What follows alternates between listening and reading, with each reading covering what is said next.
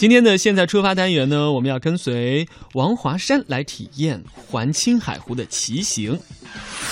今天的行者无疆呢，夏天了嘛，我们要来一场非常开阔的、凉快的、心情舒畅的草原游。嗯。今天的其乐无穷单元呢，我们要来看看《西游记》里头那些神奇的地方到底在哪里。哇，这个好值得期待。嗯，同时呢，如果今天时间允许的话，会有乐游攻略，要看一看高档餐厅的那些规矩。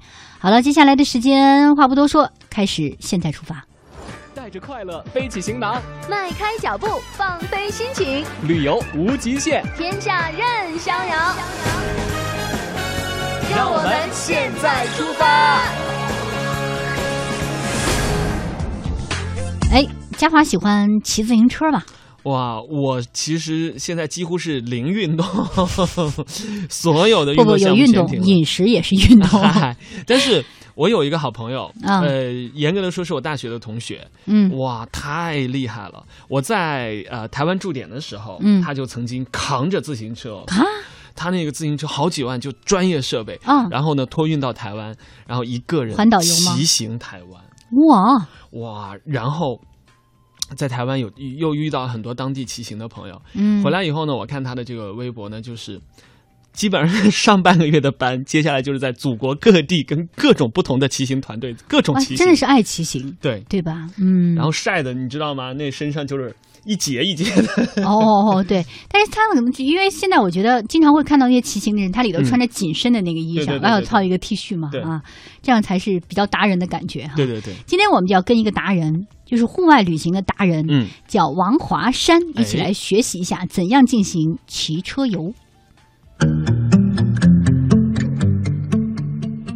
青海湖它的公路啊，我没有去过青海湖，它的公路会就是沿着湖边修吗？没有遮挡的就可以在湖边一边骑一边看湖景。是这样的，是主要啊去青海湖环湖的话是分四个地方，一个是环湖东路，环湖东路主要是起的 这个名就叫环湖东路，对，就叫环湖东路。但是也有也有那种怎么说，就是就是就是算是一些骑行者吧，户外的一些玩家把这条路给。车叫成环湖东路、环湖西路，比方说幺零九国道其实是湖的南边，但是呢，大家都管幺零九国道叫环湖南路。啊，上边有一条三幺五国道，那个地方就大家把国把大家管它叫成环湖北路。嗯，是这样的。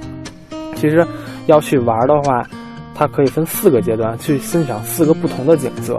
环湖东路的话，去欣赏的是沙漠。因为环湖东路的话有沙漠，有沙漠那边。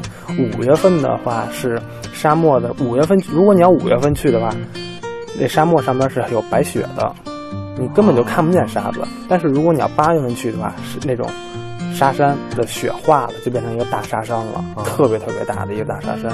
那还能看到湖吗？还是就是纯看沙？就 是走的时候是那个，我们是从。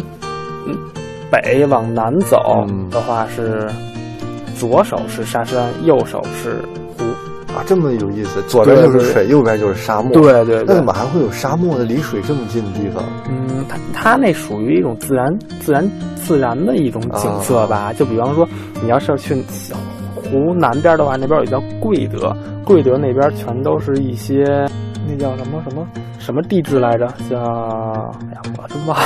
那叫反正就是比较少水，是吧？对对对。然后呢，环湖东路走完了以后，走到环湖南路。环湖南路主要就是看一些湖，看一些湖的景色。些湖不光是青海湖吗？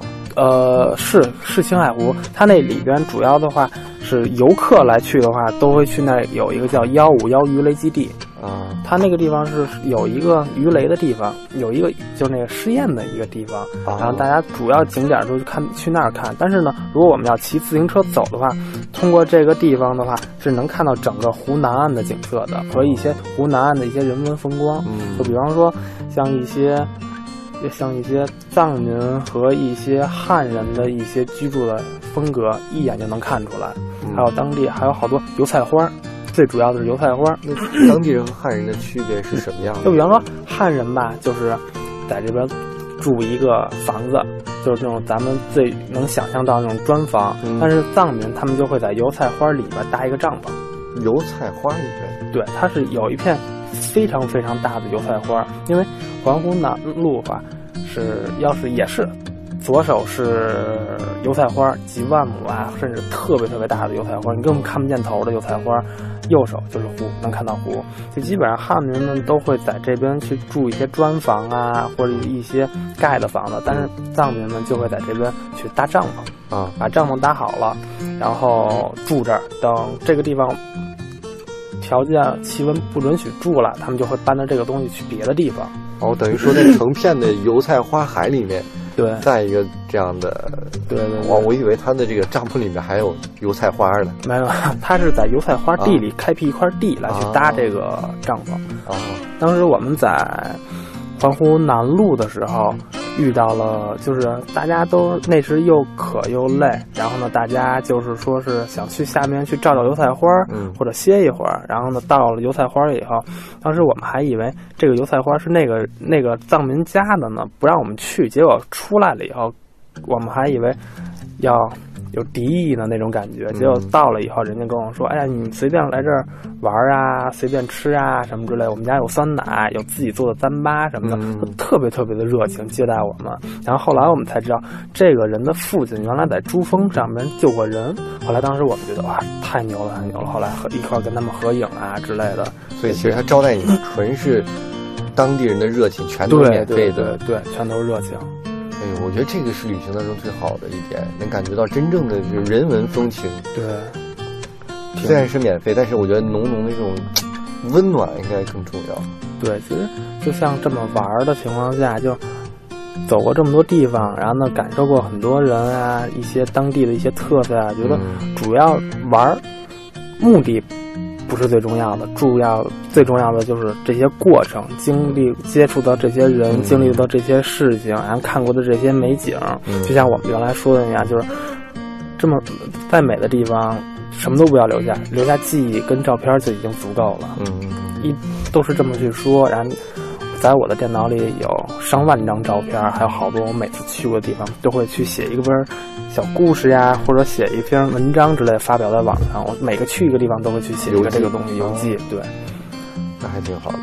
对，然后呢，从南路开始走，走到告别了刚才那个西藏人家。对对对。然后呢，通过那个地儿以后，然后呢，这是我们第一天从日月山，嗯。道淌河幺五幺走到江西沟，然后呢，第二天开始从江西沟，然后呢走到黑马河，然后呢就开始到从黑马河以后就开始到了环湖西路。环湖西路主要看的也是湖，但是还有一个地儿就是鸟岛，最著名的鸟岛那个地方，五月份的鸟是最多的。然后呢，当时我们八月份去的话，就鸟已经。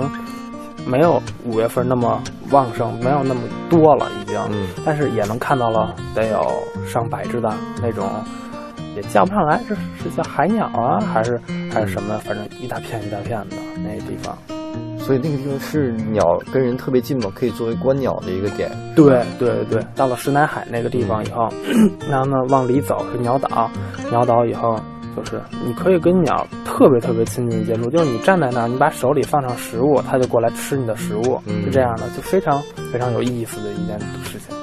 我觉得这种野生的鸟竟然也不怕对对，不怕人，因为它那儿已经是一个鸟岛的一个自然保护区了，已经就基本上都是去保护鸟的，就根本没有去猎杀呀，去嗯抓这种鸟的人，很不错。所以刚才这一圈下来，我们发现可以。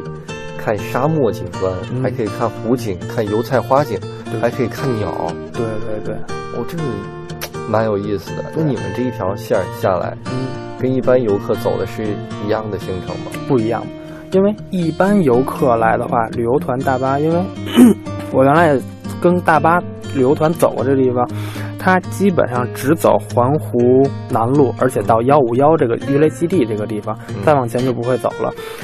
如果要环岛的情况下，幺五幺之前，它非常商业化，所有东西都特别贵。嗯，然后呢，一瓶水恨不得卖到五块钱呀之类的。但是过了幺五幺，一路上民风都特别淳朴。嗯，但是一般的跟团游，可能就没法体验得到。对对，只能到幺五幺或者鸟岛这两个地方了。它中间是不停车，也不会接触到这些人的。那如果是环湖的话，除了这个骑自行车，还有其他的方式吗？有开车环湖的吗？有开车环湖，也可以。对，开车环湖是差不多一天就走下来了，啊因为像人家说的是开车太慢，走呃开车太快，走路太慢，骑自行车刚刚好这样的一个。我还我还真是听说有走路的，因为好像那边藏民有一个，呃，叫做转湖，有点像转山那感觉。对对对绕着湖走一圈儿，对，我那更慢。像我有一个朋友，啊他玩的也特别狠。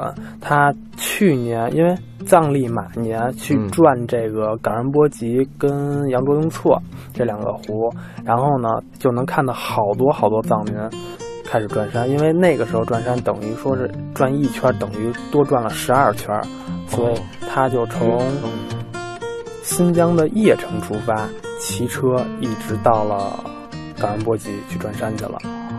他们转山是需要行大礼，还是只要走就可以了？呃，有的是行大礼的，我的然后呢，但是还有的是就是纯是一家子拉着一辆板车一路走。过去的，因为他们要走的话要走好几年，有的时候，有的有的人他按照每个人的信仰来说，有的人是从家一直走到这个地方，还有的人就是说到了这个山再开始行大礼，这样的是看也是看他们的想法吧，看看他们的信仰，对我觉得这一趟还挺好玩的。对。